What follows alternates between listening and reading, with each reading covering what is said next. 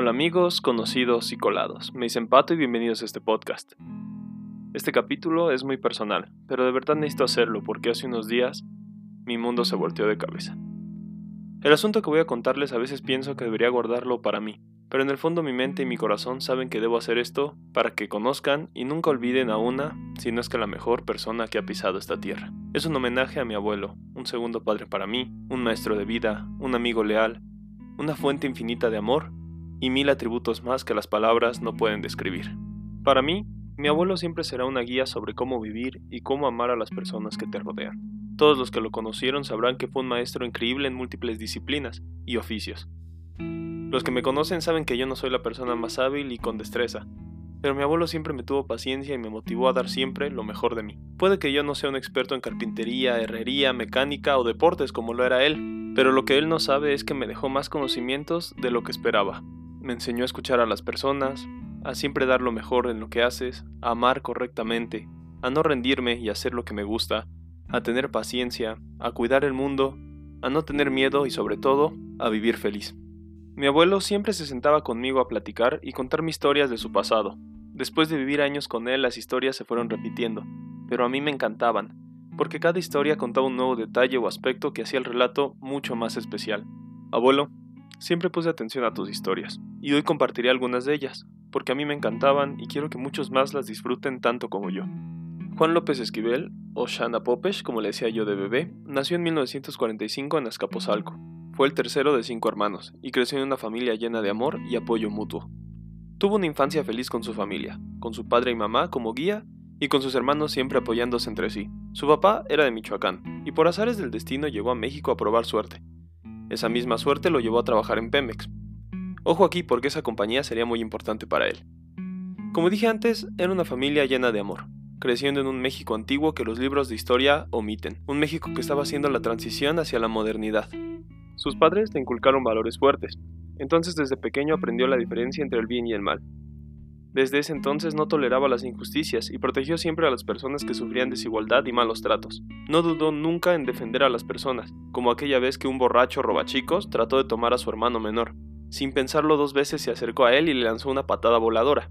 Así es como él me lo describía para después correr con su hermano menor a resguardarse en casa para protegerse. La épica batalla terminó en que cuando el borracho lo siguió a casa, su madre y tías no dudaron en defender con escobazos a aquellos niños. Con sus hermanos pasó infinitos momentos de diversión que a menudo eran momentos inolvidables entre juegos o enseñanzas con su padre. Así como mi abuelo educó a mucha gente en diversos oficios, así su padre lo educó a él y sus hermanos desde pequeños. A veces esos conocimientos traían momentos un poco problemáticos. Una vez mi abuelo y sus hermanos armaron un pequeño cañoncito que funcionaba con poca pólvora. Cuando el día de probar aquel cañón llegó, lo dispararon para ver los resultados de su experimento. Y digamos que el resultado pues superó las expectativas. La bala del cañoncito salió disparada y rompió la pared de sus vecinos. Con la inocencia que todo niño posee corrieron a esconderse para evitar los regaños, pero al final tuvieron que pagar el precio de sus acciones. Incluso los vecinos decidieron poner una ventana en aquella pared para vigilar a aquel niño. Mi abuelito siempre tuvo hambre de aprender, por lo que siempre disfrutó ir a la escuela. Me acuerdo lo emocionado que me relataba cómo hizo su examen y salió becado por la SEP en la Wilfrido Maciú. Sin embargo, él comenzó a trabajar en Pemex desde los 16 años, al principio en puestos bajos como asistente, pero ahí aprendió una lección que no se cansó de repetirme y yo nunca me cansé de hacerle caso. Aprende de los viejos, de los mayores, porque ellos saben muchas cosas en su experiencia, y ese conocimiento es difícil de adquirir. Así fue aprendiendo cómo hacer las cosas en el departamento de pailería de Pemex, y poco a poco fue subiendo de puesto. A él le apasionaba crear esos grandes tanques que ustedes ven hoy en día en cada refinería de Pemex, Aprendió de sus maestros todo lo necesario para poder diseñarlos y construirlos.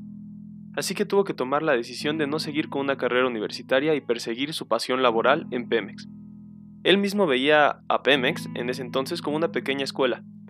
Los asistentes aprendían de los maestros avanzados y a medida que ellos avanzaban educaban a los que seguían. Aunado a eso, mi abuelo siempre tuvo gran pasión por los deportes. Destacó en varios de ellos y desde joven participó en varios equipos, pero sobre todo en fútbol. Jugaba de delantero y a veces de contención. De pequeño su equipo consiguió ganar un torneo regional y clasificarse para un torneo en Canadá. Desgraciadamente, en camino al aeropuerto, los dueños del equipo le dijeron que él y otros más no podían ir. Cambiaron sus lugares por los hijos y familiares de los dueños del equipo. Mi abuelo nunca volvió a jugar para ellos. Y aunque no les guardó rencor, siempre me decía que por desgracia, así pasaba en México. Las injusticias están en todas partes, y te pueden tocar a ti, pero no por eso debes rendirte. Y no se rindió. Participó en varios equipos de fútbol dentro de Pemex u otros equipos. Uno de ellos pertenecía a su primo Juan, que era un hermano para él, y que guardó todos los trofeos de mi abuelo. Recuerdo que cuando lo visitábamos me mostraba un cuarto lleno de trofeos que ganó. Mi abuelo era rapidísimo.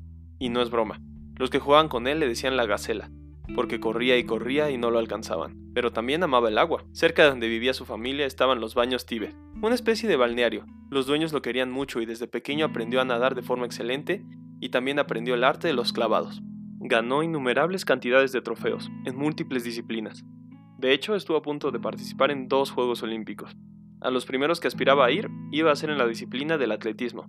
Les dije que él era muy rápido. En ese entonces se hizo una especie de torneo, y poco a poco mi abuelo consiguió clasificarse hasta las finales. De acuerdo con la historia, mi abuelo no tenía tenis adecuados para participar, así que su hermano le prestó unos viejos tenis que él tenía. En la última prueba ya para clasificar a media carrera, el tenis derecho de mi abuelo se rompió, y aunque terminó la carrera, no consiguió la posición adecuada para clasificarse. Intentó convencer al juez de que se repitiera la carrera, pero pues no lo consiguió. Y así fue creciendo y haciendo su vida feliz.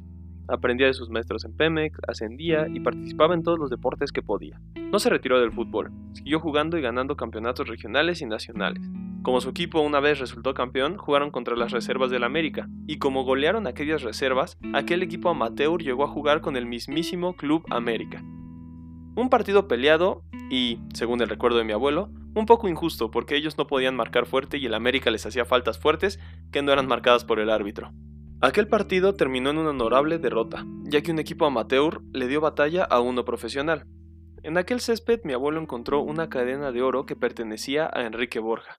Y como Borja nunca apareció a reclamarla, mi abuelo se la quedó como un recuerdo de aquel partido que tanto disfrutó. Me escucharon bien, Enrique Borja. Mi abuelo jugó contra esas figuras. Enrique Borja, el pajarito Cortés, el Pata Bendita, Arlindo, entre otros. Sobre aquella cadena mi abuelo la fundió e hizo un anillo, un anillo que lo acompañaría por el resto de su vida. Quizá mi abuelo pudo haber desarrollado una carrera como futbolista. Siempre le preguntaba por qué no lo hizo. Y él con una increíble humildad me decía que le gustaba tanto su trabajo en Pemex que nunca lo pensó. Finalmente fue ascendiendo en Pemex y en el futuro les regresaría varias alegrías a sus maestros, pero esta vez en el béisbol. Así es, mi abuelo también destacó en ese deporte. Sus maestros ya viejitos apostaban sobre si él haría un home run en el torneo que se celebraba en el estadio de Pemex. Mi abuelo acabó campeón home runero aquella vez y muchas más. Fue cuando él tenía 19 años que conoció a mi abuelita, Rita, el amor de su vida. Desconozco si tuvo alguna vez otra novia, nunca me lo contó. Y es que amaba tanto a mi abuela que no había espacio en su memoria para otro amor. Se conocieron porque él ocasionalmente era salvavidas en los baños Tíbet, un día fue mi abuela y ahí le enseñó a nadar. Sin embargo, mi abuelo había visto desde antes a mi abuelita, en una tardeada, y aunque no hablaron, él en aquella ocasión le dijo a su amigo, con esa mujer me voy a casar. Finalmente la chispa se dio, y después de un año y medio de noviazgo, una tarde normal, mi abuelo le propuso matrimonio de la manera más sencilla. ¿Y si nos casamos, Rita? le dijo. Pues sí, vamos a casarnos, respondió mi abuelita. Casi teniendo mi edad, mi abuelo ya había cumplido varios de sus sueños. Tenía un trabajo que disfrutaba, se había casado con el amor de su vida y siempre compitió en los deportes que le gustaban al más alto nivel. De hecho, sus dos grandes amores fue lo que le impidió que fuera a otros Juegos Olímpicos. Verán, él podía ir a representar a México, pero ahora enclavados. Pero él decidió quedarse pues prefería casarse con mi abuelita. Todos, incluyendo mi abuela, le reclamamos, pues él podía ir a las Olimpiadas y después regresar y casarse. Pero mi abuelo nunca nos dijo más razones. De cierta manera él tenía sus propios tiempos, y su corazón sabía que tenía que casarse con mi abuela y seguir aprendiendo del trabajo que le apasionaba.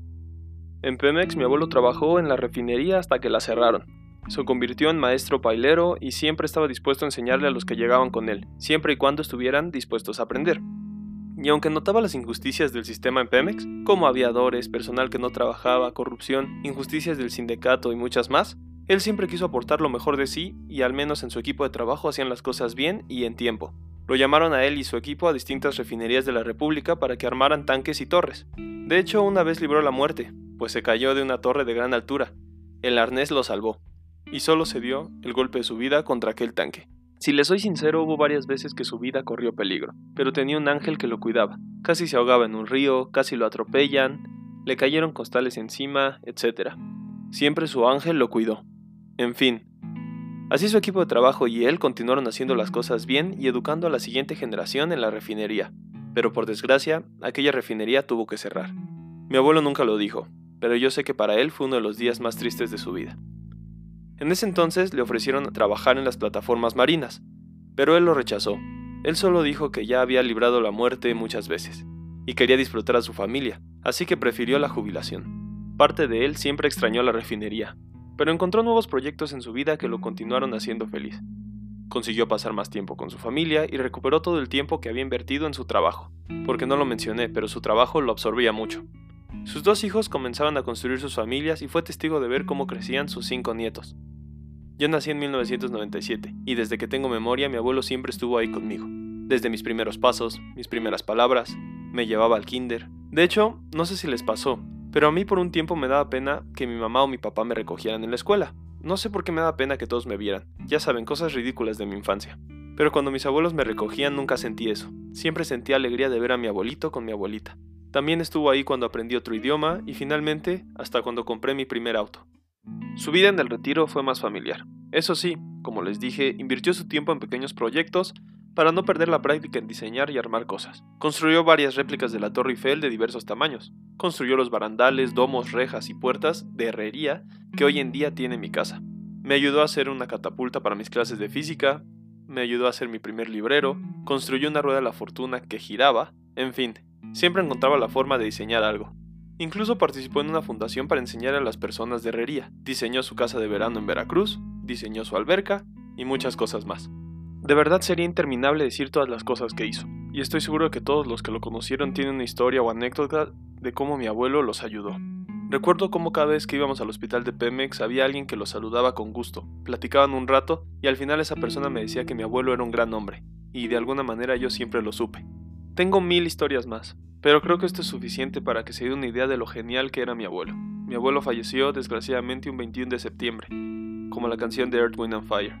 Estuvo conmigo en sus últimos momentos, y la verdad es que es el día más difícil que me ha tocado vivir. Pero si algo me enseñó él, es a ser fuerte, y sé que algún día lo volveré a ver. Me sentaré con él, una vez más, a que me cuente las mil historias que yo ya sé. Te extraño, abuelito, y te extrañaré toda la vida. Te amo y agradezco todo lo que hiciste por mí, tu confianza, enseñanza y amor. No me despido porque sé que no te gustaba despedirte, así es que es un hasta la próxima. Cuida de nosotros como siempre lo hiciste. Gracias por ser el mejor abuelo que ha existido en este mundo. Bueno, a mí me dicen Pato. Hasta la próxima.